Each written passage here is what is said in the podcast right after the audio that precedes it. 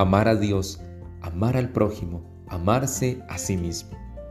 El término amor se ha convertido hoy en una de las palabras más utilizadas y también de las que más se abusa. El amor es lo que da sentido a nuestra existencia, es más que un sentimiento. Amar a Dios significa alabar, bendecir, entregarle lo mejor. Lo amo porque Él es el amor mismo. Amar a Dios es agradecer porque cada día Él me muestra su ternura. Pero el amor a Dios me lleva a ver en el otro una posibilidad para amar. No es una tarea fácil y más cuando recibimos injurias, calumnias, críticas. Nos cuesta amar a alguien con quien no siento empatía ni cercanía. Por eso debemos decirle al Señor, así como te amo a ti, ayúdame a amar a aquellos que me cuesta, a quienes me han hecho daño.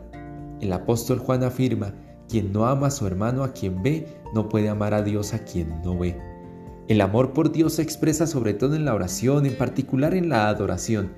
Y el amor por el prójimo, que se llama también caridad fraterna, está hecho de cercanía, de escucha, de compartir, de cuidado del otro.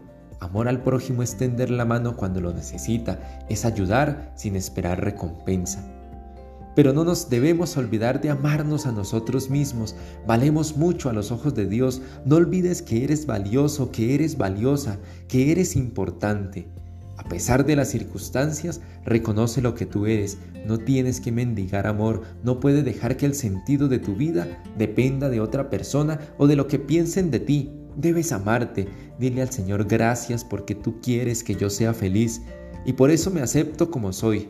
No dejes de amarte porque eres una gran persona.